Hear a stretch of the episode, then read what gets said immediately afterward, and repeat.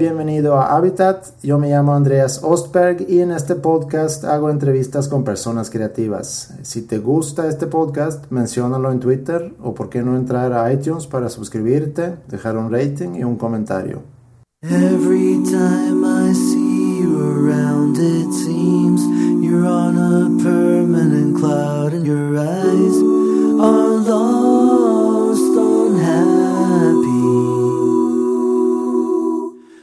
Killing time, that's all what you're about. Yeah. Killing time, that's all what you're about. He entrevistado a varios músicos aquí en Habitat, algunos que seguramente conocías y otros que a lo mejor conociste por primera vez a través de este podcast. Para el episodio de hoy hice una entrevista a una persona que definitivamente debería de ser más reconocida de lo que es. Es cantante en una de mis bandas favoritas de Monterrey, más bien una de mis bandas favoritas de México. La banda se llama Búfalo Blanco y su cantante y el invitado el día de hoy se llama David Castillo.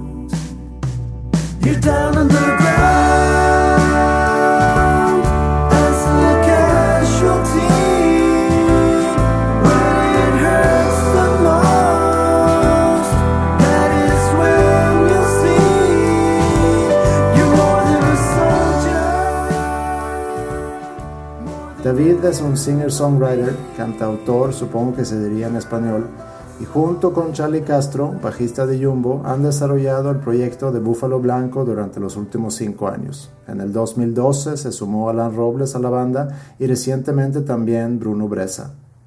Te recomiendo mucho que escuches los dos discos que hasta la fecha han sacado, Shaken City en el 2011 e Indigo Love un año después. Ambos deben de estar en iTunes. En búfaloblanco.com, búfalo con doble F, puedes leer más sobre la banda. Vamos a darle con el episodio 31 de Habitat de este School of Rock en San Pedro García García, Nuevo León, con David Castillo.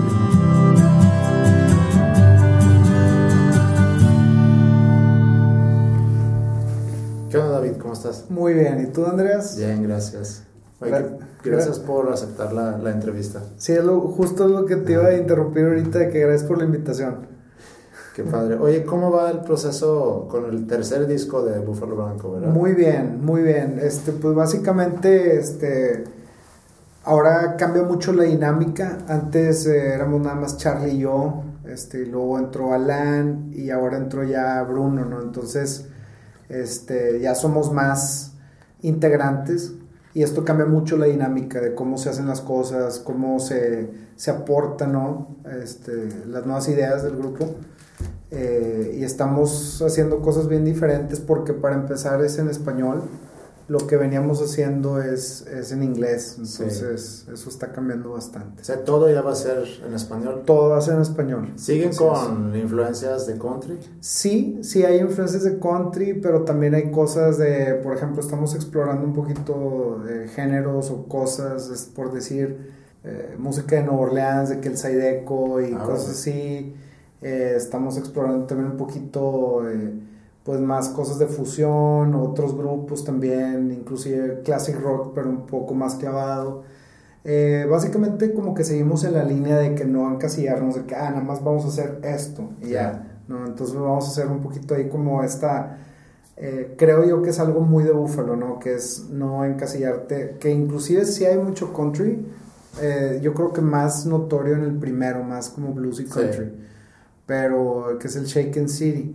Pero en esto ya nuevo, y también por lo mismo y mencionando lo de la dinámica de que somos más integrantes, también cambia bastante la rítmica, las melodías, etc. Oye, eh, a rato regresamos a platicar más de Buffalo y la dinámica de composición, el proceso creativo y demás, pero vamos a empezar un poco conociéndote más a ti. Ok. ¿Tú qué recuerdas de tu infancia? Uf, de mi infancia me acuerdo de andar en patineta y en bicicleta con mis vecinos. Sí. Eh, era muy vago. Mi mamá siempre se la pasaba diciéndome que, que, vago, que por qué me gustaba estar tanto en la calle.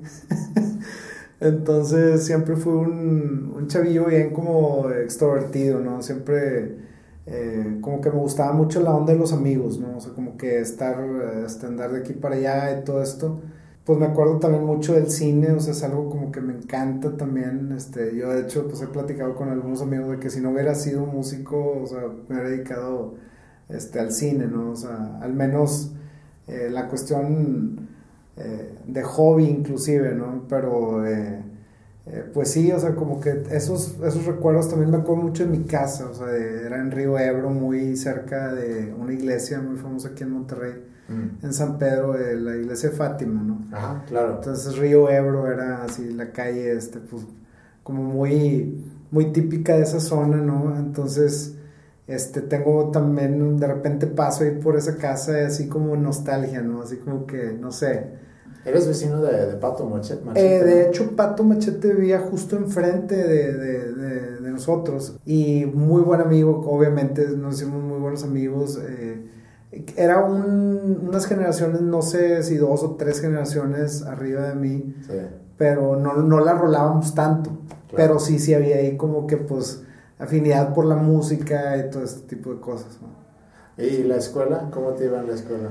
Muy bien, yo creo que nunca fue, fui un así estudiante que dijeras tú, pues súper mega brillante, así de que súper matado para sacar dieces, pero, pero sí fue un, como un chico listo, ¿no? O sea, creo yo que como era de que promedio 8 o 9, es así. Ah, o sea, me, me, me, me, dio bastante bien. Yo creo que fue hasta en secundaria que ya me clavé un poco más con la música y me distraje un poco, yo creo. Y si era así, bajé tantillo y sí, como que esta onda de la dinámica con mis papás, de, oye, ya, o sea, pues te, te, le estás bajando, le estás flojeando mucho, ¿no? Entonces, sí tenía que como balancear un poco más las cosas porque me soy muy distraído, entonces cuenta que me fui así en cañón, este, o sea, me distraje mucho por la música y de repente descuidaba un poco las clases, ¿no? Eh, o por otros intereses, inclusive, o sea, cosas de estar jugando de que Nintendo y, y estando fuera y así, ¿no?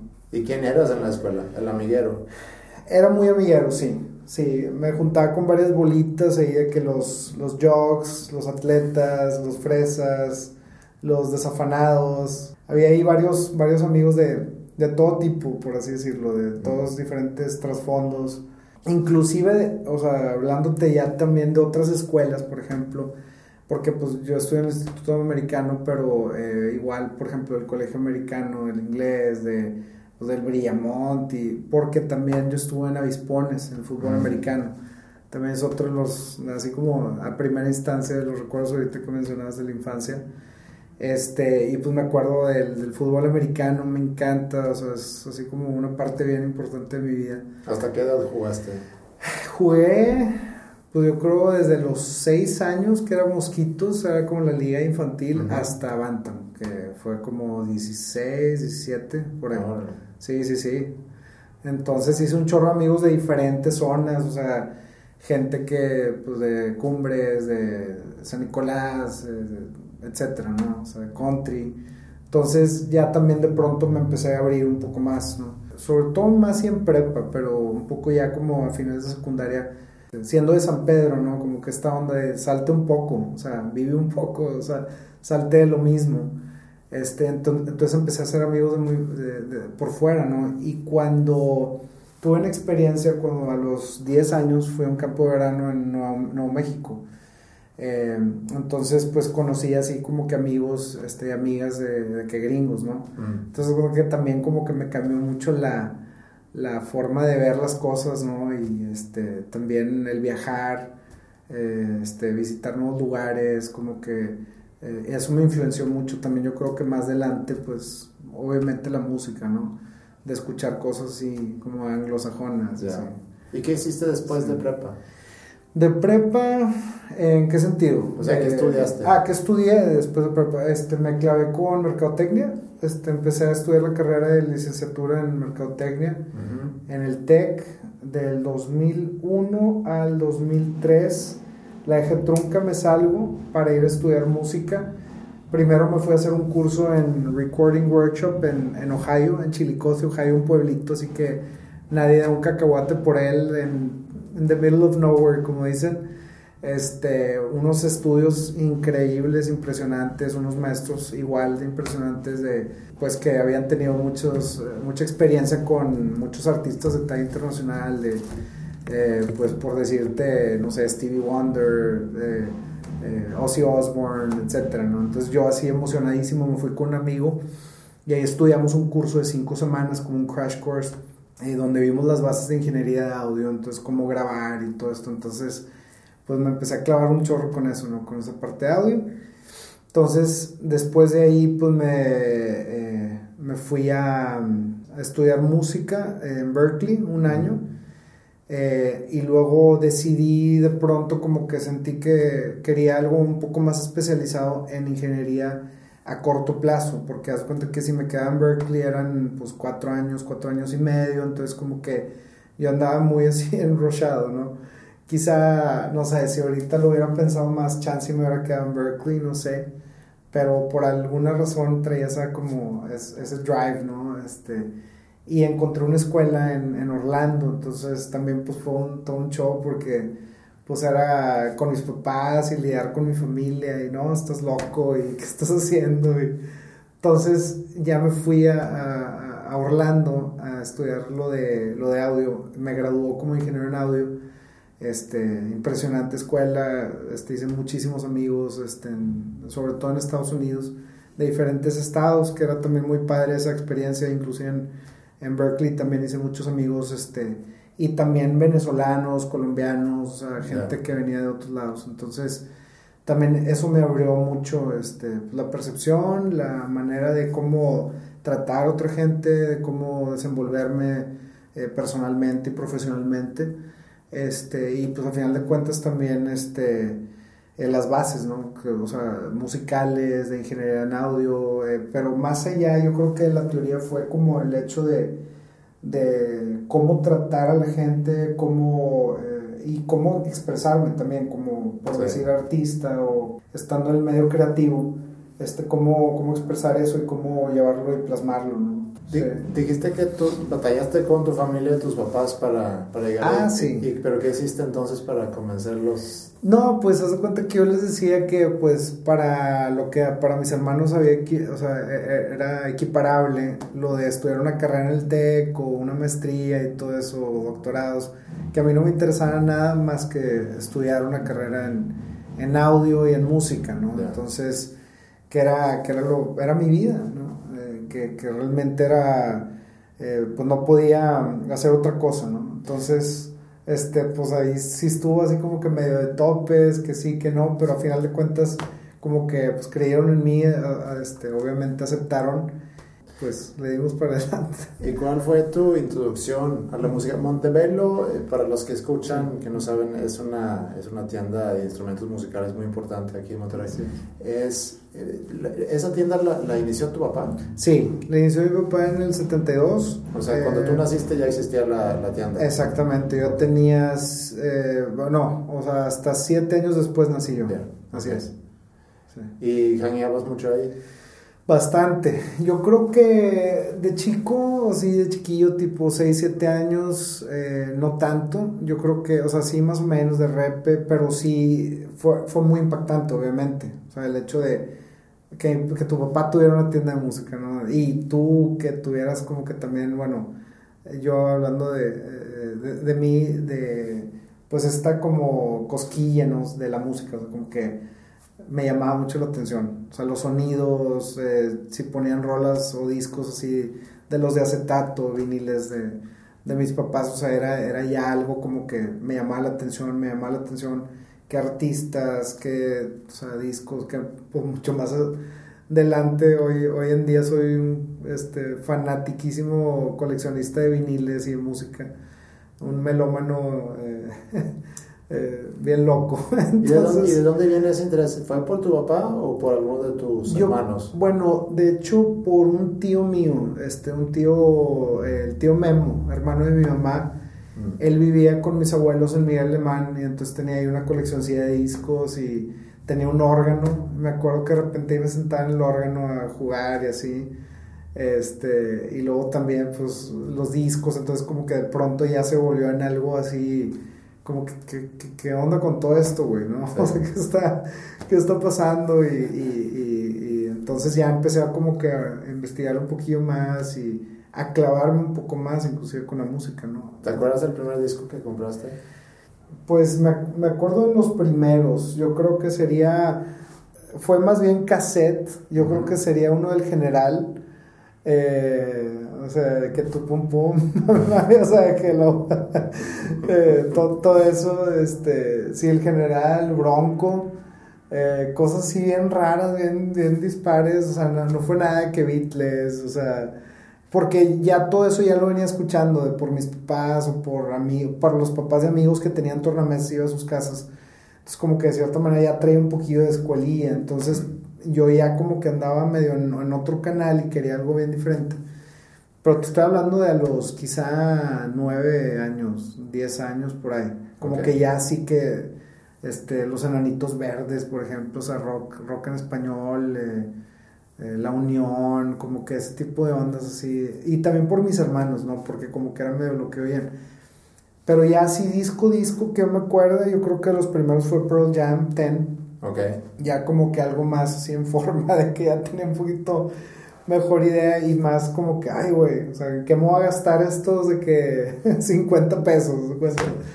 Entonces yo creo que Pearl Jam es de mis bandas favoritas, así en cañón. Me, o sea, cada vez que oigo así de que Pearl Jam en el radio es le trepo, o sea, me gusta un chingo. Nirvana también, Smells Like Teen Spirit, este, más bien Nevermind el disco. Pues así, muy gronchero, yo creo. Smashing Pumpkins también fue de los primeros también que me, que me compré, el de eh, Dream. Me voló la cabeza, así. O sea, como a los 11, 12, 13 años por ahí. Sí, ya, ya hay esa edad, exacto. Yo creo que ahí, o sea, digo, me empecé a comprar así discos ya más como en forma. Y de esos más o menos son los que me acuerdo. Sí, con un gusto un poco más definido. Sí, sí, sí. No el general. Sí, no el general ni bronco, ni no sé, que nanitos verdes, o sea, bien raro. ¿Y cuándo empezaste a tocar? Bueno, como a los 5 o 6 años, de cuenta que pues por lo de la tienda mi papá, así, este, me consiguió una batería de que anda chingue chingue, así, que quiero una batería. Entonces una batería infantil, la empecé a pegar y...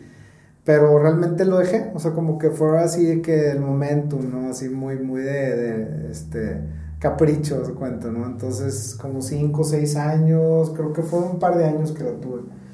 Y luego ya, como que se la dejé arrumbada y luego ya traía de que la onda del Nintendo y no sé qué, y salirme con mis, con mis vecinos ahí en la patineta. Entonces, ya era, otro trip, ¿no? Entonces, ahí de pronto, eh, pues como que hubo ahí un, varios años que realmente como que sí escuchaba un chorro de música y como que empapándome siempre de música, pero no tocando nada. De hecho, inclusive siempre hubo un piano porque mi papá le compró a mi hermano, no sé, creo que sí por los 15, sus 15 años o algo, pero el chiste es que estaba ahí el piano en mi casa. Entonces de repente como que sí me llamaba la atención, bien cañón, o sea, pero pues no le metía mucho mano, sentía como que no era muy bueno, como que le iba a cagar o entonces como que no, no, pues para qué, para qué lo toco, o sea, mejor que me toque meter a clases y bueno, bueno, y ya. Siempre hay un misterio como que con el piano de que nunca lo tocaba y ahí estaba. Entonces fue hasta como los 12, 12 años, más o menos, ya desde los 11 más o menos, pero a los 12 años me clavé un chorro con la batería. Me cuenta que ya, pues quiero una batería, en serio, no sé qué, y hablé con mi papá y bueno, pues es que si te la consigo, sea, es de que vas a estar en clases y vas a tener que darle y todo. Entonces yo tenía un amigo, Efraín, eh, que de Avispones, y Efraín González les pide. Y el vato tenía una perla, una pearl, este, una batería en su casa. Este, y de hecho sus papás eran bien, este, bueno, según yo, que les gustaba y que tocaran la batería, o sea, esos cero de los papás de que bájenle o cállense. Entonces está con madre, porque se cuenta que le caía y poníamos discos y bien fuerte este, la música de que me acuerdo Mamas and the Papas, por ejemplo, de que California Dreaming y otras rolas y Maná, de que cosas así. Siempre, siempre fue como que, ahorita que, estoy, que estoy platicando contigo, eso me doy cuenta que siempre como que fue muy ecléctico muy variado lo, que escuchaba. O sea, como que nunca me gustaba nada más de que esto y ya ese chingón. Se cuenta, era como que poco de todo. ¿Hubo algún... ¿Cuántos hermanos son ustedes? Somos cinco. Somos, yo soy el más pequeño, sí. sí. ¿Y hubo algún fomento en tu casa para el desarrollo creativo, sea de música o de otras artes? Sí, pues yo creo que pues por lo mismo, o sea, mis papás no eran músicos, ni mi papá ni mi mamá, pero eh, sí había una eh, apreciación al arte, eh, definitivo. Mi mamá, bueno, mi mamá sí estudió este, literatura y artes, y ¿cómo se llama?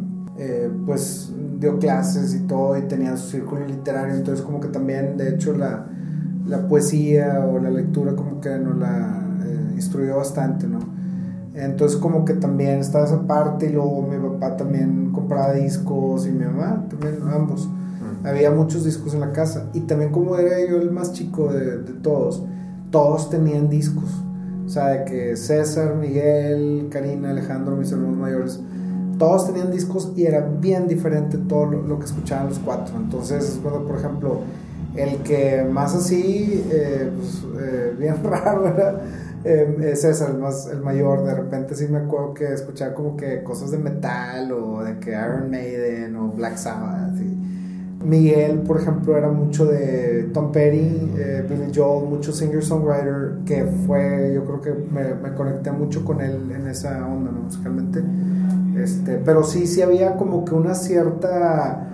Eh, como que sí, sí, nos facilitaban, por así decirlo, muchas herramientas, muchas cosas. teníamos un sistema eh, bastante padres de, de, de, audio en estéreo y eh, había tornamesa, este, había piano, tío, o sea, había, mi hermano, por ejemplo, Alex, pues ya estaba tocando. Eh, yo tendría, yo creo que como a los 10, 11, pues él tenía como 16, 17, 18, entonces... Te lleva... Me lleva 7 años. 7 años. Sí, Castor me lleva 7 años pues por ejemplo también esa onda que ah, pues ya, ya había una guitarra en la casa, ¿no? Y alguien que la tocaba. Tú eres muy pilón entonces. Sí, cañón, güey. Siete años, güey.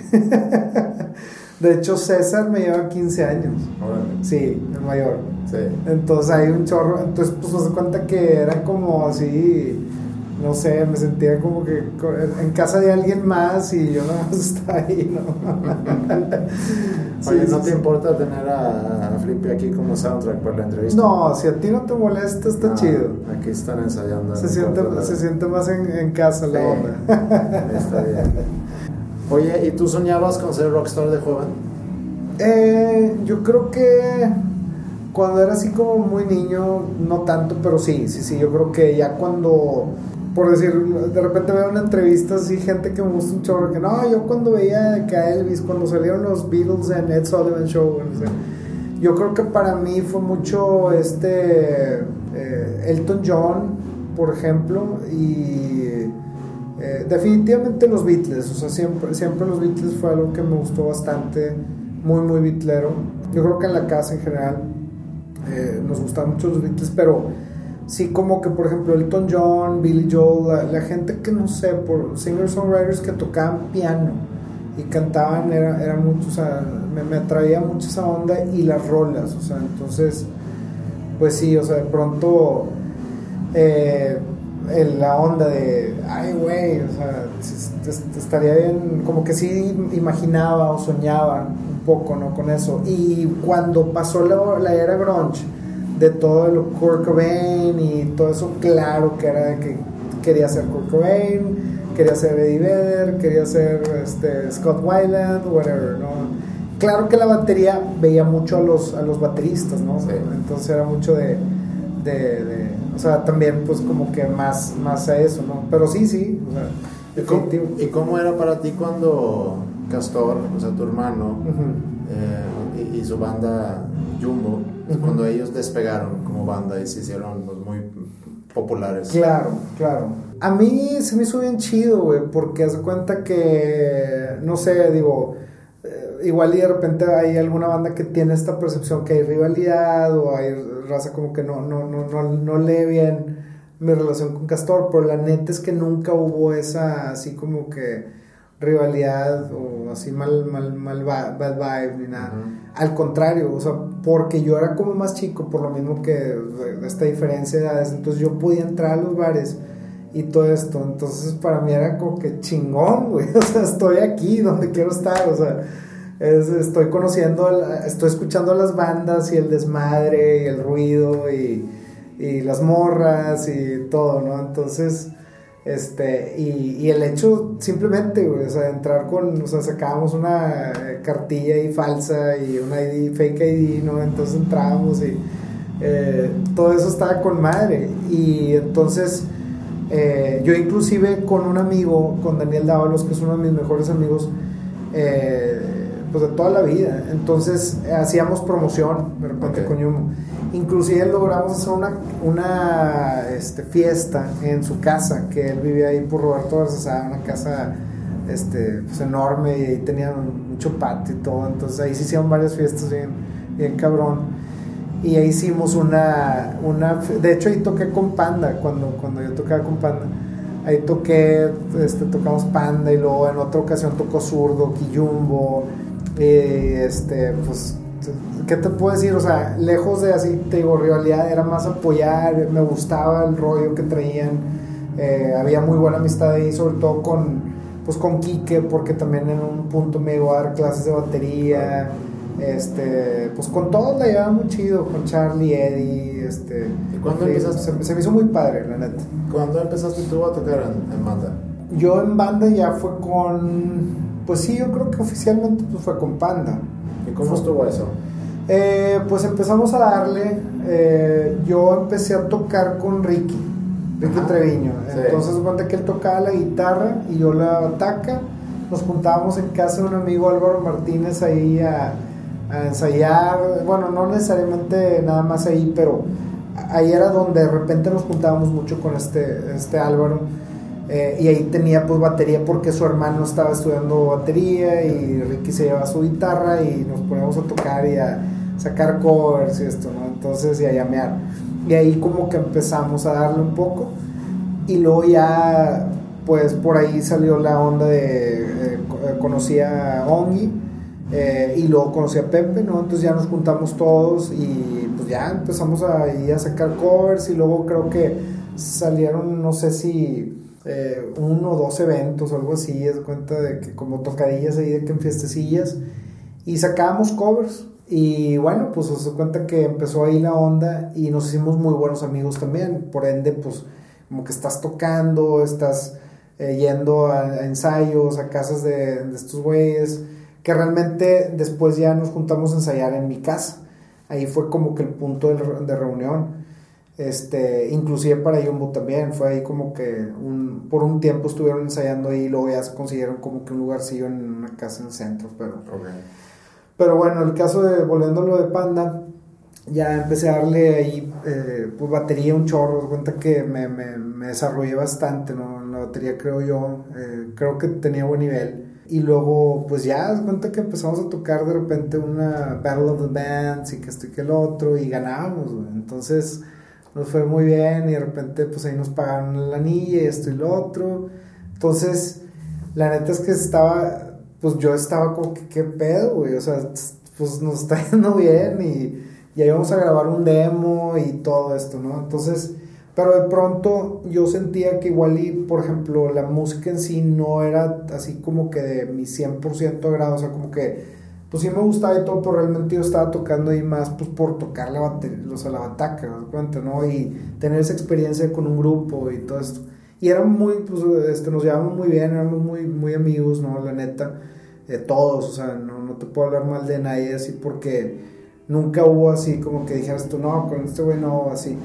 Eh, siento yo que fue un punto de quiebra para mí de decir, ¿sabes qué? Como que yo también ya estaba componiendo, por decir, a los 14, 15 años. Eh, entonces ya pues Panda fue cuando yo tuve de los 16 a los 19, más o menos, que estarías hablando del 9, 8 al 2001, por ahí.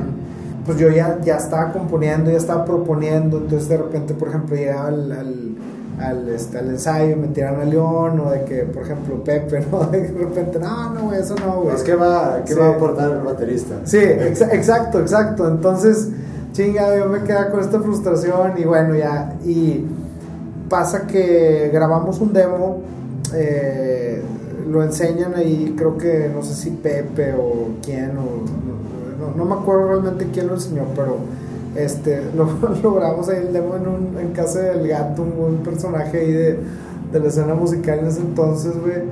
Y bien así, bien tranqui, güey, el, el, el, lugarcillo, güey, pero pues ya, ya teníamos ahí la, pues montado y todo para armar el demo, lo, lo te digo, lo entregaron, lo empezaron a enseñar, con este, pues lo agarra Kiko Lobo, le interesa, eh, y ya pues básicamente pues íbamos a firmar y me dicen estos güeyes que qué onda, pues vamos a firmar y yo doy cuenta que güey, no, pues este, pues como que sí la pensé y todo, y dije, no, pues, o sea, hay apoyo, güey, nos puede ir con madre, este, todo este pedo, pero dije, no, o sea, como que sentí yo que en ese punto es como que when, when the boys become becomes a man, ¿no? Haz cuenta.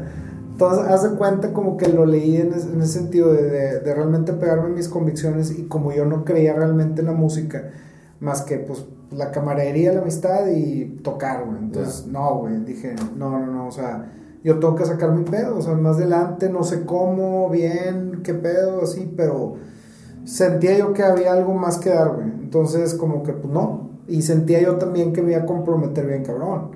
Entonces, pues igual y más adelante que comprometerme y luego salirme, güey. Entonces, cuando que, pues ya. Y así quedó. Y este, atrás.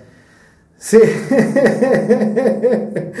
Entonces, pues ya les dije no, y sí, como que se molestaron al principio y todo esto, pero pues ya este, el, el sucesor ahí inmediato era Crow, entonces muy tipazo, muy, muy buen brother. Y, y ya, pues este, la, la historia ahí está, ¿no? Estos ¿No te arrepientes? La neta no, la neta no, porque siento yo que como que, no sé, creativamente no, no hubiera estado en el mismo canal, o sea, deja tú, porque pues para mí la música no es o sea, digo, claro, a nadie le cae mal que pues este, te paguen y te paguen de esa manera, ¿no? O sea, les fue muy, muy cabrón a estos güeyes y la neta que chingón. De hecho, hace poco vi a Ricky, inclusive ahí nos juntamos ahí, charla cotorreada, hace como ni un mes más o menos. Tenía muchos años de no verlo, de hecho. Este, pero muy cool, güey, la neta. Y, o sea, qué, qué chido que les fue muy bien a estos güeyes, pero realmente, así que dijeras tú, estoy arrepentido, no, qué mal pedo, no puedo dormir ni de pedo.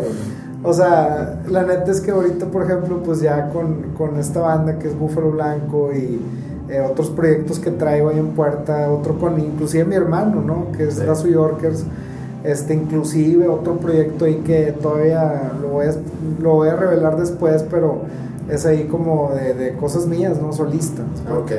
¿Te dedicaste alguna vez a lo que habías estudiado? Eh, sí, saliendo, bueno, por ejemplo, pues yo estudié primero mercadotecnia, obviamente, o sea, no. Y luego me fui a estudiar lo de audio, de ahí salí a, ¿cómo se llama? Fui primero a hacer un internship en Upstate New York, al norte del, del estado de Nueva York de acústicas, se cuenta de que estudio de acústicas, desde teatros, estudios de grabación, todo eso estuve ahí unos pocos meses, como unos casi cinco meses. De ahí consigo un contacto para ir a, eh, a Nueva York, o sea, ya a Manhattan, y ahí empecé a trabajar, ¿no? Entonces me aventé como un par de, dos años y medio más o menos ahí. ¿Allá? Sí, allá trabajando en un estudio de grabación, sí, como asistente. Y luego ya, eh, pues acabando ese ese lapso, eh, pues ya lo de la visa y que esto lo otro, o sea, entonces cuando que se complicaron, se complicaron ahí un poquito las cosas y este, me regreso y pues ya como que lo así, este, lo inmediato era como que echarle la mano a mi papá y también como que siempre como que traía esta idea de hacer un estudio de grabación, ¿no? Pero en el Inter pues pasó también que yo ya estaba en Nueva York componiendo estas rolas, traía demasiadas rolas y, pues como que me clavé mucho en eso, ¿no? Entonces ya empecé a desarrollar más lo de, lo de Buffalo cuando regresé de Estados Unidos. O sea, te regresaste de Estados Unidos muy enfocado a, estar trabajando con tu composición. Sí. Y entraste a jalar con... En, exacto. Eh, la razón por la que hice esto yo creo que lo hice muy consciente en el sentido de... Eh, pues por un lado es como, como de casa, ¿no? O sea, como que esto es este, el negocio familiar y por obvias razones de que es, eh, porque se trata de música, si hubiera sido igual y otro negocio, Una pues fábrica. si una fábrica, no, pues tira león, ¿no? Pero como era música y todo esto, pues me gustaba, de hecho, pues me gusta vender, también el trato con la gente todo esto, entonces, este, pues me, me, me quedé, ¿no? Pues básicamente, de- después de regresar de Estados Unidos, sí fue así como una disyuntiva en que, o sea, como que, ¿qué voy a hacer? O sea, puedo eh, meterme como ingeniero, o sea, internship otra vez, pero es empezar desde cero y pues la paga, ahí te encargo, güey, ¿no? Entonces, eh, yo creo que lo agarré por como estabilidad, ¿no? O sea, como desde el, punto de vista económico, horario, pues como que ya también un poquito más de, de que agarra seriedad, ¿no? Así como que ya no puedes estar jugando nada más a como que, ah, tocar la guitarra y que esto y que lo otro. Entonces, sentí yo que como que era algo que necesitaba en ese, en ese punto de mi vida. Sí me lo dio, me dio esa estabilidad, siento yo. Este, entonces pues lo de Montevelo y decía, bueno, lo combino con cuando puedo con lo de Búfalo, ¿no? Este, Pero Búfalo era, era- ¿Eras tú nada más o ya estabas tú trabajando con Charlie? Bueno, pues realmente yo empecé así como solo, ¿no? O sea, mis rolas y todo y esto y lo otro. Y entonces ya fue como que, de hecho, grabamos las bases inclusive este, con, eh, con Beto Ramos y Porno. O sea, con, con Jorge González en el bajo. Y como que se estaba armando ahí la onda, pero ellos como que me echaron el paro como amigos y como así, ¿no? Músicos de sesión este gran gran bajero del porno y pues obviamente Beto Ramos ni seguía también la batería este pero realmente como que eran mis rolas no mi proyecto sí y luego ya fue como que cuando más adelante de eso pues como que ahí estaba estaba medio parado estuvo medio parado inclusive yo creo que como no sé un año un par de años diría yo de hecho yo tenía ahí unas broncas personales de eh, ahí un drama este, con una exnovia y que la fregada. Entonces ahí como que me consumió mucho tiempo, espacio, dinero, todo. Casi, casi nunca Entonces- hay drama en Habitat. Si quieres, podemos empezar hoy a. Podemos abrir ese capítulo. ¿Cuál fue el drama con tu exnovia? Eh, pues básicamente eh, yo vivía con ella, entonces cuenta que eh, pues estuvo bien intenso eh, y fue así como me clavé mucho en la relación y pues fue un breakup, ¿no? Ya. Sí. Este, pero en todo ese tiempo como que me dio, sí, sí estaba componiendo de repente, pero no, no tanto, como que no tan clavado, como que siento yo que me, me clavé un poco más con el trabajo y sentía yo que igual y con la música pues como que me iba a distraer y, y luego pues también entraba el punto de vista de que como la presión familiar, de que qué iban a pensar y cómo me iban a ver y bueno, total, este, lo que grabamos lo grabamos con Katsu, porque Katsu yo ya venía grabando, que esa es otra de las cosas que, que estoy omitiendo por completo de la entrevista, que es el hecho de mi participación con Happy Five Records, que es eh, con Chayo, Chayo y Katsu traían esa onda, inclusive con Rosso y Mopri, tengo entendido que fueron los que así empezaron con todo el pedo. Entonces eh, me invita Katsup y Chayo, eh, bueno, sobre todo Katsup porque la rolaba un poco más con él, de pues empezar a hacer roles, ¿no? Y que estaban formando este colectivo de músicos y que cada quien iba a aportar ahí que una rola para una compilación y todo este rollo. Entonces yo para este entonces ya estaba tocando mis rolas yo solo en barecitos y cafecitos y esto con diferentes pseudos ahí de, de nombres de bandas ficticias y cosas así, ¿no? Entonces este, empecé a componer y ahí se fueron armando rolas, yo los fui grabando. Eh, pues con Chayo en casa de Mario, de Mario y Goma, y en casa de Chayo, también en casa de Katsup, e inclusive tenía un, un piano y grabamos de repente ahí las voces de que en su closet de plano, así, ¿no? Este, y cosas así bien, bien chido, güey. En casa de Chicle también, por ejemplo, que era, fue ex baterista de niña. Este, entonces, pues empezaron a suceder también estos eh, movimientos de Happy, Fi- Happy Fest, ¿no? Las Happy Five Parties, entonces ahí también tocaba y de repente ya invitaba a músicos, entonces ahí ya por primera vez empecé a explorar un poquito fuera de lo de Panda, tocar con otros músicos, ¿no? Eh, pues por ejemplo Porgy, que ahorita toca con Malibu Cannibals, este, estuvo en Bolovan, este, no sé, por ejemplo, también pues otros batacos, este, eh, por ejemplo Mario también llegó a tocar con Chayo y llegamos a aventar ahí dos, tres palomazos, así con varias gente, ¿no? Entonces, este, pues eso me, me fue quitando ahí como que esos miedos, esas telarañas un poco, ¿no? Siento yo. ¿Y sabías que querías armar algo y no ser baterista, sino ser frontman, compositor? Exactamente. Quizá no tanto como frontman, no la tenía muy clara, pero más como, más como compositor y cantante, así como, eh, pero, pero no como frontman, como un tal, así de que hace un show, ¿no? Y todo esto. Entonces, como que yo muy clavado en las rolas, en componer y, y como que, pues ya, tengo que cantar y tratar porque sentía yo, traía ahí como que también inseguridades con eso, como que sentía yo que como que no cantaba bien y no sé qué, y luego también, por ejemplo, por decir, cuando me ponía a cantar y así, de que de repente dos, tres comentarios negativos y ya, era que se, acaba el mundo, ¿no? Y luego ya empezó a pasar que de repente, pues en fiestas o así, lo otro, de que agarraba una lira y cantaba.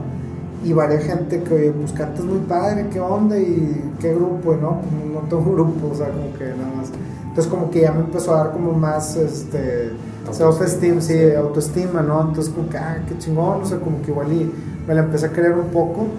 Y este, y dije, pues, ¿por qué no? ¿no? O sea, hay muchos, muchas bandas de todo tipo, con diferentes vocalistas, que pues cantan bien, cantan mal, unos ni cantan.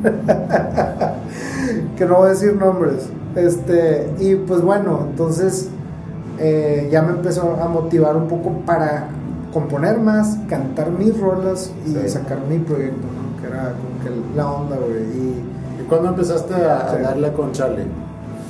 Con Charlie, ah, entonces retomando, por ejemplo, esos dos años de drama y que la madre, que, con, con esta ex, pues se cuenta que pasa que ya el, el, proyecto como que se había medio ahí enfriado y todo, entonces yo empecé a juntarme mucho con con Charlie porque en esa época pues estaba viendo este, con mi ex ahí cerca de, de su casa, ¿no?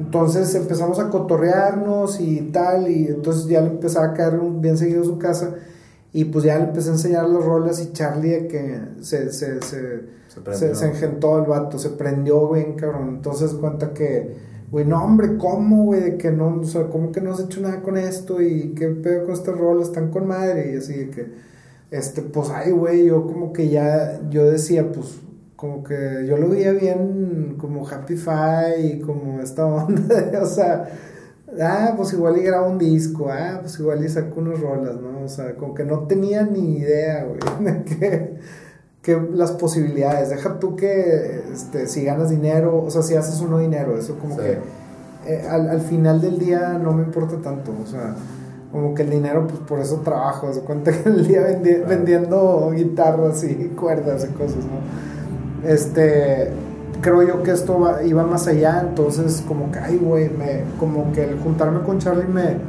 me abrió más la perspectiva, ¿no? También pues, por su trayectoria con Jumbo y con músico de sesión con otros, otros grupos que le pedían grabar o tocar en vivo, ¿no? Entonces, este, empezamos a darle por ahí y ya fue cuando como que dijimos, vamos a hacer una banda, güey. Entonces, eh, pues ya de cuenta que empezamos ahí a, a, sacar una lista de nombres, hacer como una eh, este, lluvia de ideas y pues ya surgió eh, Búfalo Blanco, ¿no? También en ese entonces retomé el proyecto, eh, una parte con Rudy Martínez, que es el ahora productor ya oficial de Búfalo y con eh, Jay Carmona, que también es productor de Claxons, de pues, varios proyectos. Es musicazo, este, súper productor. El vato pues viene con todo, está bien chavillo. De hecho, ambos, tanto Rudy como Jake, son, y son grandes, grandes amigos. Los respeto un chorro, los quiero un chorro y, y se me hacen así como que gente bien creativa. Eh, este, cada quien en, en, su, este, en sus ondas, pero pues se retoma el proyecto, se termina, sale, este, yo creo que 2000, ahí sí no me falla mucho la cronología, como 2011 más o menos ya oficial, ¿no? Pero es un disco que pues, se empezó a grabar así, que todas las bases desde el 2007. Sí, a finales del 2007 ahí con Katsup en una casa ahí por San Pedro Antiguo, este, pues Sí, pasaron un chingo de años. O sea, realmente de acabar el disco, o sea, todo el, todo el, como el trayecto, el journey, fueron como tres años. Sí. Y fue un año más por el hecho de, pues, este, ver con quiénes íbamos a tocar y como que ¿Quiénes grabaron ese disco? Ese disco terminó grabando, eh, pues básicamente Beto Ramos, Ah. eh, algunas cosas porno, pero realmente pues ya como íbamos a darle ya con Charlie, pues regrabó este, muchísimas cosas Charlie. Este, ¿quién más fue? Pues en la guitarra Beatle, se quedaron libras de Beatle. Este, grabó inclusive ahí Javier Otón también algunas cosas, como Overdubs, Cooking Carmona, el papá de Jake. em, este, bueno, pues total. Pues fueron un campechano. varios músicos invitados, pero Sí. la base La- era... Sí, la base ya estábamos, eran creo ustedes que- dos. Sí, y aparte también te voy a decir algo, por ejemplo, aunque eran mis rolas y fue muy como el proyecto o el drive fue- era mío, Charlie tuvo mucho que ver por como la manera de cómo se fueron también eh, arregla- o sea, los arreglos Sí. los arreglos, la armonía de las voces, inclusive que también pues Jake tuvo demasiado que ver, o sea, este, él inclusive grabó las, las, las voces secundarias, pero este, sí fue un proyecto muy collage, pero sí la base y el drive de seguir haciendo rolas y lo que fuera a venir pues era Charlie y yo, ¿no? Éramos como que los que estamos en el barco, entonces pues ya este, conozco a Lan y eh, pues, pues, nos empezamos a juntar un chorro, nos hicimos amigos y también pues existía esta onda de pues que estás escuchando y esto y lo otro, ¿no? Entonces mucho pues que sí el country, el folk, pero también este pedo y rock alternativo, grunge, este, pues muchas cosas, muchísimas cosas y gustos y afines, ¿no? Musicales, entonces ya empezamos a juntarnos y a darle. Este, y para este entonces, pues ya estábamos tocando con eh, Polaco, Isra. Entonces empezamos a hacer las rolas de. Bueno, yo ya traía algunas también ahí del Indigo Love. Entonces, este, inclusive Charlie aportó una rola que es la de Ven a charlar, que es de mis rolas favoritas, así de, Sí. de todo Búfalo. Siento que es una rola bien, bien, como que no, no, no resalta mucho a primera instancia. pero Fíjate está- que yo pensé madre. que había más rolas de Charlie en ese disco, pero sí, Sí. estaba seguro que esa rola sí era de Charlie. Sí, esa, esa rola es completamente de Charlie, ¿haz de Ya. cuenta? Yo nada más la canto, así, de plano. Y todas las demás son Este, tuyas, entonces. Todas las demás, son- o sea, fue por iniciativa mía, pero hay muchas rolas que, por ejemplo, Charlie tuvo mucho que ver con el riff de Fear City, por ejemplo, entonces tomó un giro completamente distinto. Don't Get Fooled by Love fue este, composición ahí entre ambos. Realmente sí fue una, un proceso demasiado colaborativo, o sea, no te puedo, o sea, versus el Shaken, creo que el Shaken sí fue como más mío, por así decirlo, de que de pe a pa, se cuenta, o sea, ya nada más fue como que los arreglos, irle ahí como el, el, el, el eh, ¿cómo, le llaman? El betún, el pastel, ¿no? La cerveza del pastel, que, que tuvo mucho que ver, pero sí el índigo ya fue más colaborativo, o sea, bastante. Don't Get Fooled by Love, por ejemplo, yo tenía una parte y Charlie otra. ¿Cómo es tu proceso cuando compones? Cuando tú compones tú solo. Cuando yo compongo solo, eh, empiezan melodías, Sí. casi siempre. ¿Con una lira o.? Eh, con lira o piano. Ok. Con lira- ahorita, por ejemplo, estoy retomando el piano. eh, eh, normalmente sí con la guitarra, pero de repente, por decir lo que salga, o en piano, o en guitarra, o eh, a veces en, en algún otro instrumento, inclusive ukulele, por ejemplo. Hace poco estaba grabando unas cosas ahí con lo de el otro proyecto que, tra- que traigo que se llama Dazo Yorkers con, con Castor Sí. este, y está grabando un ukulele, por ejemplo. Entonces, de repente ya empiezo a, a componer otra, en otros instrumentos y abrirme un poquito, pero es melodía. Surge una melodía, empiezo con un concepto, como que siempre me empiezo a imaginar un concepto o una historia o un cómo voy a desarrollar esa idea, ¿no? A veces puede ser a manera de un como un coro, a veces surge un coro y ya más o menos lo tengo claro, empiezo a jugar con palabras y de ideas y ese tipo de cosas y pum. Entonces ya teniendo un coro como que ya empiezo a jugar como que con la estructura de los versos, ¿no? Y empezar a meter la letra y algo que más o menos tenga sentido y coherencia. Pocas veces son las que escribo por decir algo de o sea, letra y, y luego ya la música. Sí. Ha pasado, sí ha pasado, pero no es muy común. Es bastante más difícil. ¿no? Sí. Digo, yo sé que Sí. depende de cada quien, pero... Depende de cada quien, sí, Sí. sí. Lo que me ayuda mucho, de hecho, antes inclusive de sentarme en la guitarra y, y la melodía, de repente me pongo, o sea, así tengo, pues, eh, o la compu, la libreta, lo que tengo en la mano, y escribo como que un título de rola. Ok. Eso me gusta hacer mucho. Sí. Entonces, un título, un concepto, un título de rola, y de ahí surge una melodía inclusive, o sea, es como que más, más allá. Empiezo a pensar en conceptos o en una historietilla o en un relato o en algo así. O puede ser vivencial o algo sacado de la manga. ¿Haces algo así consciente para buscar inspiración Sí. para letras? Ah, totalmente, totalmente. Por decir una inspiración bien cañona es, o sea, me pongo a escuchar rolas del tipo de rolas que me gustaría componer, por ejemplo. No a manera de debate, o sea, no a manera de, de, de me lo voy a fusilar, a sablear, ¿no? O sea, es así como de que, ah, pues voy a agarrar más o menos el vibe o así, esto y lo otro. A, a veces, o sea, no, no necesariamente, o sea, ha habido casos que medio me topo con pared de que como que ya no, Sí. no, no, no veo por, para dónde va la cosa y empiezo a escuchar otras rolas o, otros artistas. Pero siempre es con música, por ejemplo, no es Sí. me pongo a ver una película. Ah, también, ah, también, también. Con, con libros, con películas, sí, sí, sí, sí, también. Películas de, definitivamente más, demasiadísimo. Este, ah, yo diría que a la par con lo de la música. Literatura un poco más atrás. Siento Sí. yo que como que lo de la letra eh, como que cae después. Este, sí es muy importante para mí la letra, eh, pero siento yo que como que la música, el cómo te mueve, eh, la, la música en sí es cómo te va, eh, va a tener mucha trascendencia.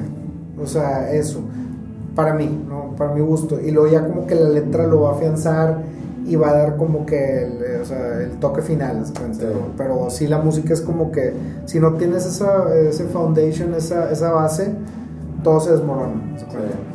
Pero sí, la- las películas de repente agarro como que conceptos y cosas que me interesan. Me fijo mucho en los detalles, por ejemplo. Es algo que soy muy distraído por unas cosas, pero muy clavado en otras. Oye, ¿tienes Sí, sí, disciplina en este proceso? Por decir, puedes decir que hoy le voy a dar dos horas de composición. Mm, No, no.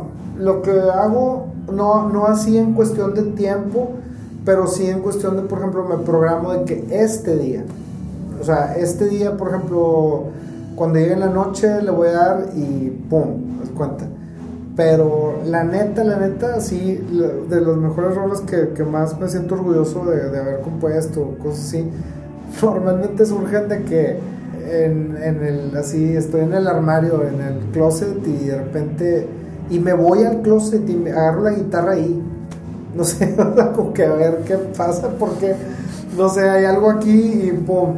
O a veces, este, pues me salgo al patio o algo, ¿no? O a veces en casa de, de algún amigo o de mi hermano, por ejemplo, y que hay un instrumento y, pum, o sea, hay una progresión y, y empiezo a idear algo y empiezo a escribir algo, como un par de líneas, ¿no?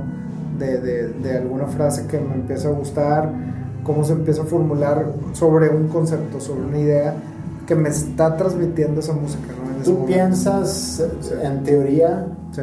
cuando, cuando compones? En teoría, ah, de que teoría musical. Sí, o sea, lo que Ah, voy- ok, ok. Tipo armonía Hay cosas. compositores profesionales que Sí, inclusive claro. su jale es componer rolas para otras, Ah, otros bueno. artistas. Sí, sí, sí. Y tienen fórmulas y tienen, no, pues mira, si vamos a Ah, hacerle, sí, vamos sí, a hacer por así, que la progresión va por acá, Ah, y que ya, según sí. teorías y según métodos y según, o es puro feeling. Yo es, o sea, claro que sí, eh, de repente lo utilizo en cuestión de cómo, por ejemplo, van ciertos acordes con otros, o sea, ciertos de que, por ejemplo, los relativos menores y mayores, este, obviamente sé que estoy tocando, por ejemplo, si es una sexta novena, Ok. este, oncenas, sí, pero siento yo que es mucho por experimentación o mucho por como que eh, voy trial and error, es mucho mi proceso. Eh, prueba y error, prueba y error, hasta que más o menos me gusta una progresión. Inclusive ya que me gusta esa progresión, le hago variaciones, o sea, por decir, no sé, si está en la menor, pues la menor séptima, ¿no? A ver cómo suena, la menor sexta o algo, ¿no? Eh, o, hazlo con una inversión o con otra inversión o, hazlo toda la producción con toda otra inversión, o sea, entonces empiezas ahí a jugar con, por decir la guitarra, en el diapasón, todo lo que está a tu alcance y cómo lo puedes tocar y cómo lo puedes, cómo irte del paso A al B, cuenta, por así decirlo. Pero así como tal de que, tipo los bluseros, de que uno, uno 5-4 y el turnaround y no, no, no tanto. Lo que sí hago mucho sí es obviamente visualizar como que en la estructura de la rola, ya que más, más o menos tengo la progresión, sobre todo a veces es del, del, a veces del coro, pero normalmente creo yo que últimamente del verso. Entonces empiezo con lo del verso y a veces me atoro en el coro y me atoro en el coro y es como que a veces tiene que pasar otro día. A veces sí me lo aviento de gilo, así de que una rola, pero a veces sí prefiero como que pensarla dos veces, así. Para no hacer un coro así nada más de que de hueva y, digo, según mis gustos, o ya si te gusta o no te gusta la rola, bueno, ya, ya cada quien, ¿no? ¿Y te grabas o te, o te acuerdas? Me grabo. No, no me voy a acordar.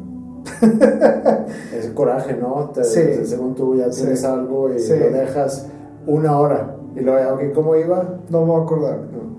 O sea, me puedo acordar de la idea o de la progresión, sí. Sí, pero la melodía. Pero la melodía, o por decir, lo que puedo hacer es, me puedo acordar de una melodía más o menos, pero así tal cual y con una variacióncilla y algo que cambia todo el pedo, no. Y, sabes que no era. y sabes que no era. Sí. Y ese huevo hay un coraje. sí, hay un de que chingada madre, güey. Claro, güey. Sí, sí, sí. Es, de repente es un poco frustrante el proceso, no te creas.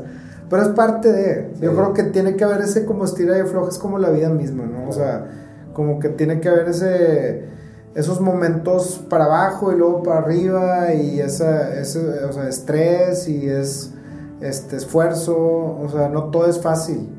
¿Y tu proceso trabajando con Charlie cuando ya se juntan a... Ah, a, componer. Con, con, Charlie está bien fácil porque creo yo que de entrada y con Alan también, y inclusive ahora ya con Bruno, como escuchamos de repente, digo, hay cosas que igual y no al 100%, que todo lo que escuchamos todos es lo mismo, ¿no? Obviamente no, pero sí en su gran mayoría, o sea, sí hay mucha, mucha, este, compaginamos mucho, hay mucha afinidad, siento yo este, con Charlie, por ejemplo, eh, es demasiado, es, así como muy meant to be, ¿no? O sea, como que ser amigos, ser como que juntarnos y, o sea, empezar a ver rolas y empezar a ver ideas y todo esto. Siento yo que, que, que es así, ¿no? Es, es inclusive más, más que lo musical, es como que este, la madreada y el el campechaneo y este la carne asada y esto es más, o sea, echarte unos whiskies, o sea, es en otro, en otro baile, o sea, y de ahí surge, o sea, empiezas como que a relajarte un poco, ¿no? Y,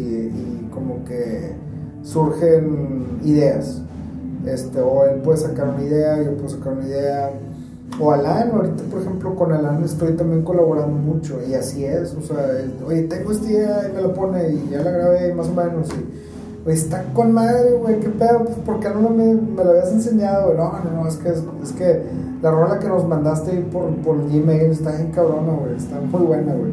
Yo, no, güey, la tuya está con madre también, entonces empieza esta cosa de, eh, te digo, es una dinámica, güey, es una dinámica que ya es ya estás hablando de personalidades, de eh, eh, pues también lo que queremos hacer como un, como un todo, ¿no? Sí. Y a final de cuentas creo que yo me, me, voy desprendiendo también un poco de esta parte de solamente yo componer, ¿no?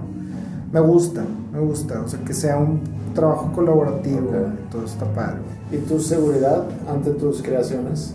Ah, ya, pues siento yo que chido, o sea, no en un ni yo, yo siento que nunca debe llegar al punto de que te sientas tan narciso y tan de que este es el pedo, haz cuenta. Eh, pero tampoco como que esta inseguridad de no lo voy a hacer. O, sea, siento yo que los extremos son malos. Siento yo. Sobre todo hablando de compositores, ¿no? Que a muchos compositores, bueno, incluyendo a mí, o sea, también me ha pasado, ¿no? de que de repente andas bien inflado, bien elevado y espérate, güey, pum, bájate. Entonces creo yo que el balance, estar aterrizado me, me ayuda un chingo. Este, pero pues sí, o sea, es, es, es algo que disfruto demasiado, güey. Entonces, como que me siento bien con mis rolas. güey. ¿Y cómo tomas la crítica? Por si hay. a, a veces, a veces sí, sí, sien- llego a hacer un poco sentido. Sí, sí, sí, sí, sí te pueden decir eso mis, mis, este, mis amigos o la gente que más me conoce, sí. Sí soy sentidón, pero siento yo que no soy una persona que guarda rencores o resentimientos así de que... Entonces, por, igual al principio, ay, cabrón, así como que... Y luego ya. Entonces, de que, por decir, sobre todo ahora cuando estamos de que haciendo nuevas rolas, así, con Rudy, el productor, ¿no? Que, oye, pero esto igual se oye mejor así, o como que como lo tenías, porque igual y yo ya le cambié la rola y les gusta más como la cambié ahora y yo me quiero regresar a como la tenía y... Pero luego me pongo, a- o sea, como soy muy analítico también, me pongo, a, pues, bueno, y luego puede ser el caso que, que, que sí quede mejor así de esta manera. Claro. Y hasta que llega un, un- pues es un trabajo en equipo, no se cuenta, ¿no? ¿Y Rudy cómo? ¿Rudy está ahorita con ustedes en, en el proceso de composición? ¿Se mete ahí? Eh, sí, sí, sí tiene que ver, pero pues más en cuestión de como escoger, ¿no? O sea, no tanto en componer, es más bien como de... Como opinar. Sí, como producir, guiar, Mm. opinar, esa- esa- totalmente eso. Pero realmente la, pues, la, la composición sí es como grupal, ¿no? De Claro. hecho, hace poco este, nos juntamos aquí, inclusive en, en School of Rock, a, darle, o sea, las sesiones de preproducción. Este, y lo que, por ejemplo, ¿no? Pues una rola de LAN, ¿no? Entonces, este, ah, esa es otra de las cosas, o sea, por ejemplo, me agarré el bajo, ¿no? Entonces, este, pues eh, Alan está tocando la guitarra, Bruno la batería y yo el bajo, ¿ok? Luego otra rola, yo llevé el piano, este, entonces me traje un teclado, este, y donde estaba sacando ahí un par de ideas nuevas y pues ya una idea pues quedó ahí como que, ah, está chida.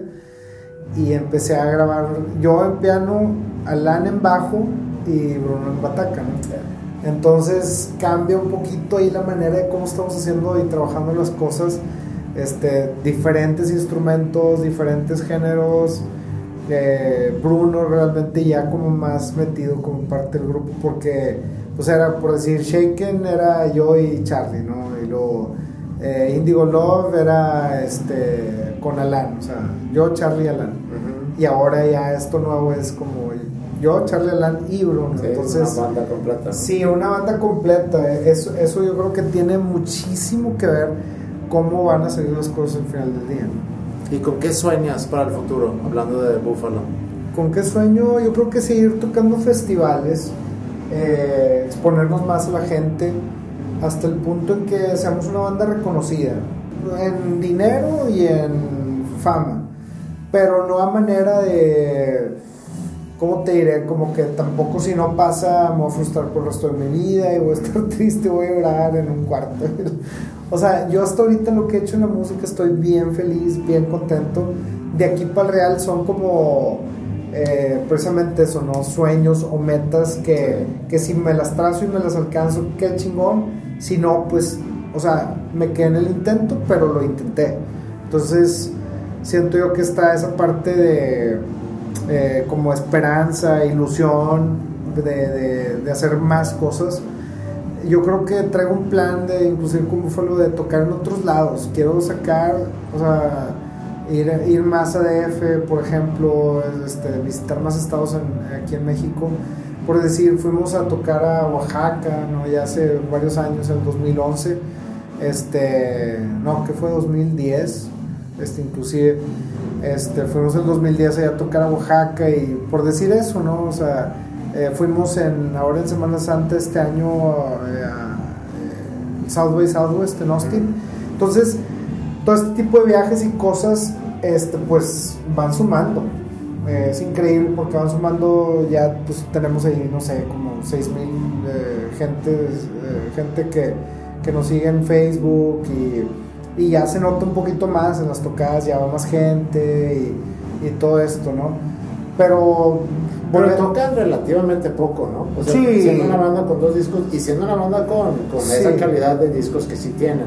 Sí, pues, no lo digo porque estás aquí, porque son, sí. son, son dos discos realmente muy buenos. Gracias. Y, y yo creo que también, eh, siento que como que pudiéramos tocar más, pero también está esta parte, siento yo un poco, por ejemplo, con Charlie, porque pues está con Jumbo, entonces de repente pues hay huecos donde podemos darle más seguido.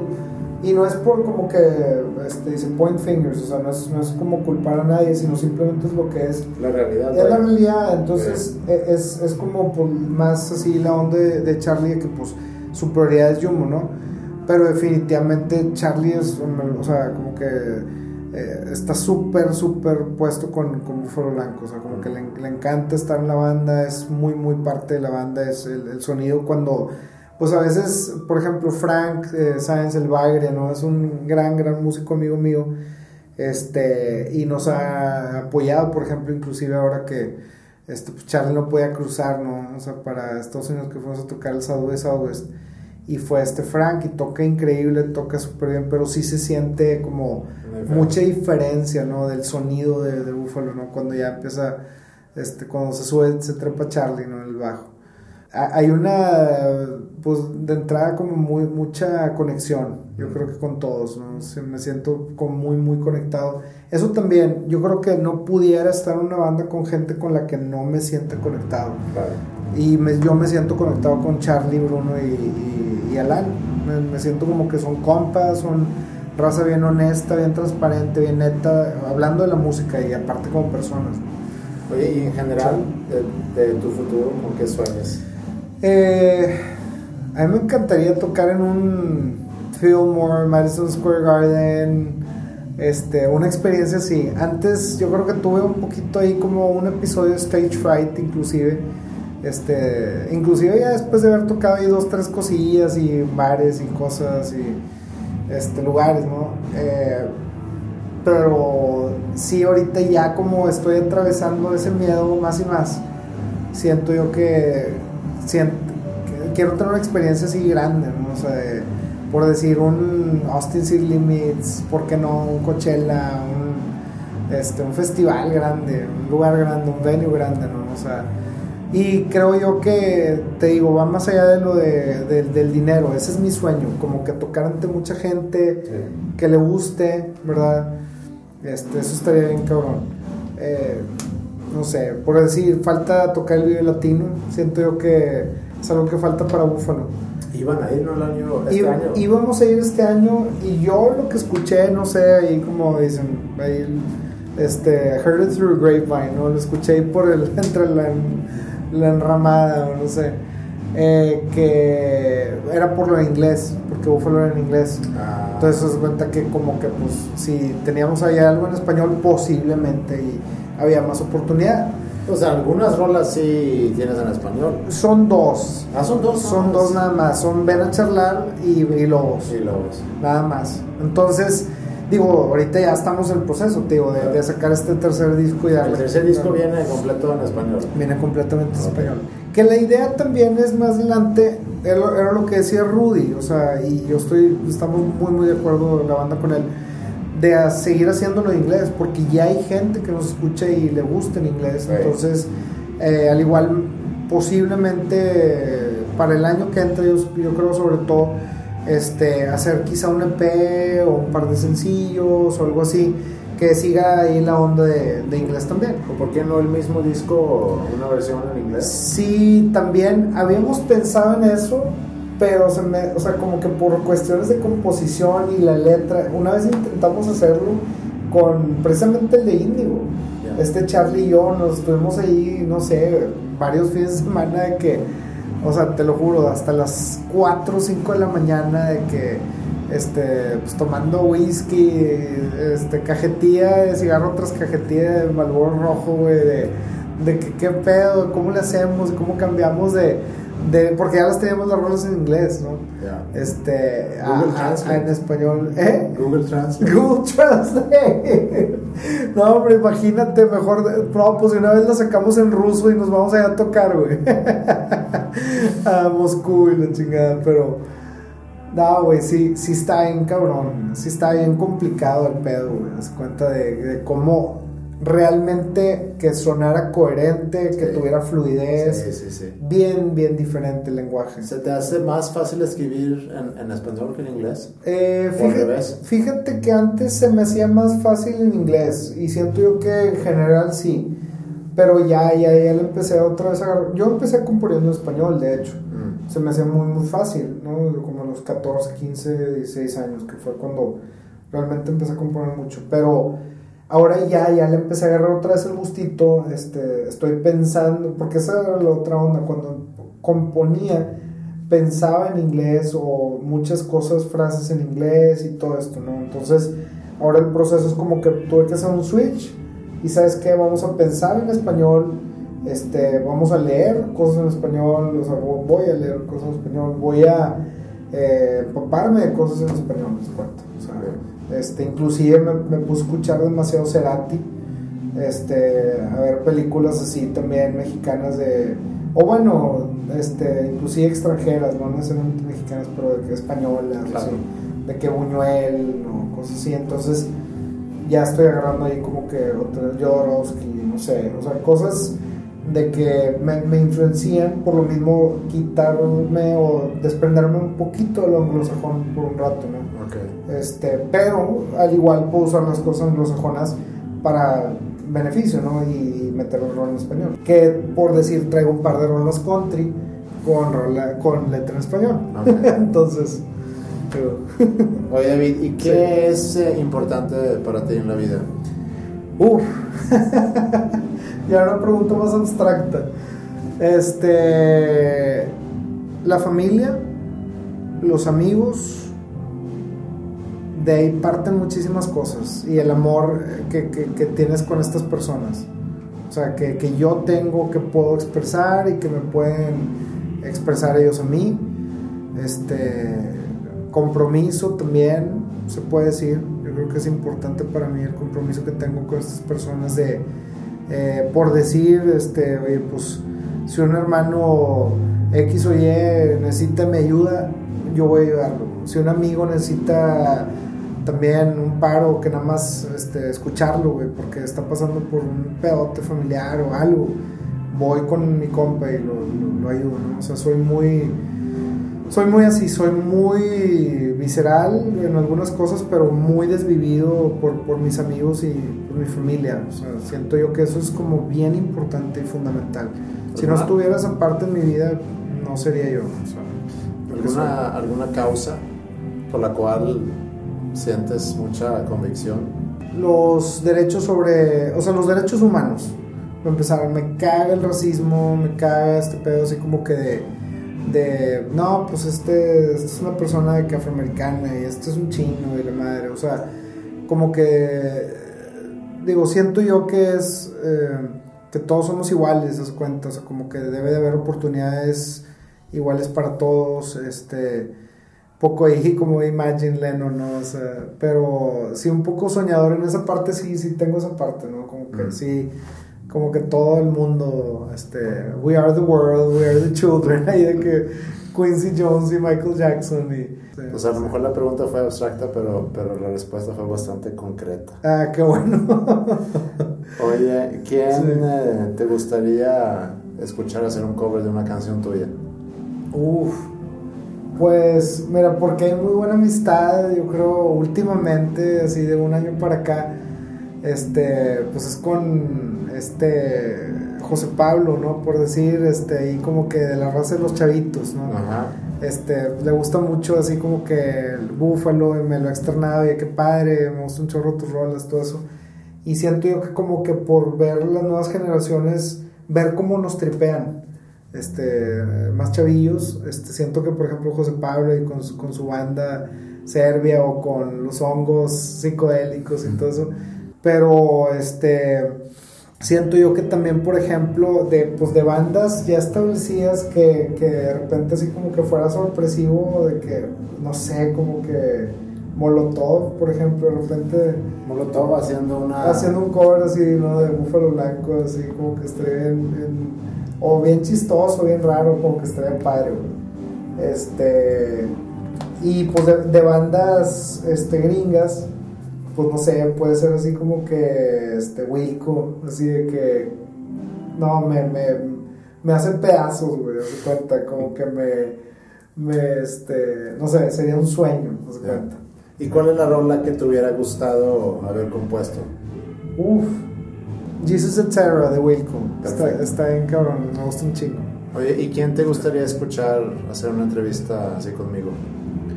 Ok, pues puede ser este. No sé, pues de, de, mi banda, definitivamente, por ejemplo, creo que Charlie es un personajazo. Rubén Martínez, definitivo.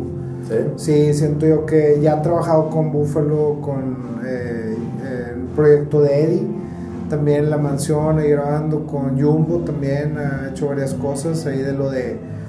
Este. De lo de los. del EP de Manes este, de covers ahí, pues varias cosas, entonces también un gran personaje. Ok. Este, uff. Son buenas recomendaciones. Sí, sí. Oye, ¿y con qué canción tuya podemos terminar el programa? ¿Con qué canción mía? Eh, puede ser High Road, me gusta mucho, es muy country, es muy mucho de, de mis influencias, eh, country americana, folk. Creo yo que es una rola que también por la letra o el mensaje como que está chido, es como el take the high road es como una manera de decir, este, pues no te vayas por, por donde todos se van, tú toma tu propio camino y tú haz camino, ¿nos cuenta, no? Eh, el camino de los riesgos, el camino de los sueños, el camino de creer en ti, el camino de, de hacer lo diferente, no lo que todos los demás hacen. Perfecto.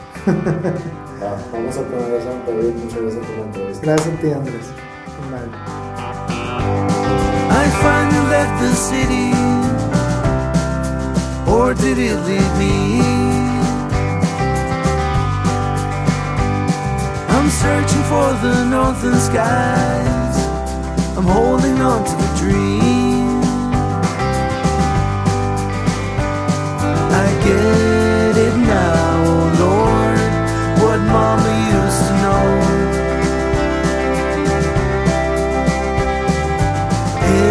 If you're gonna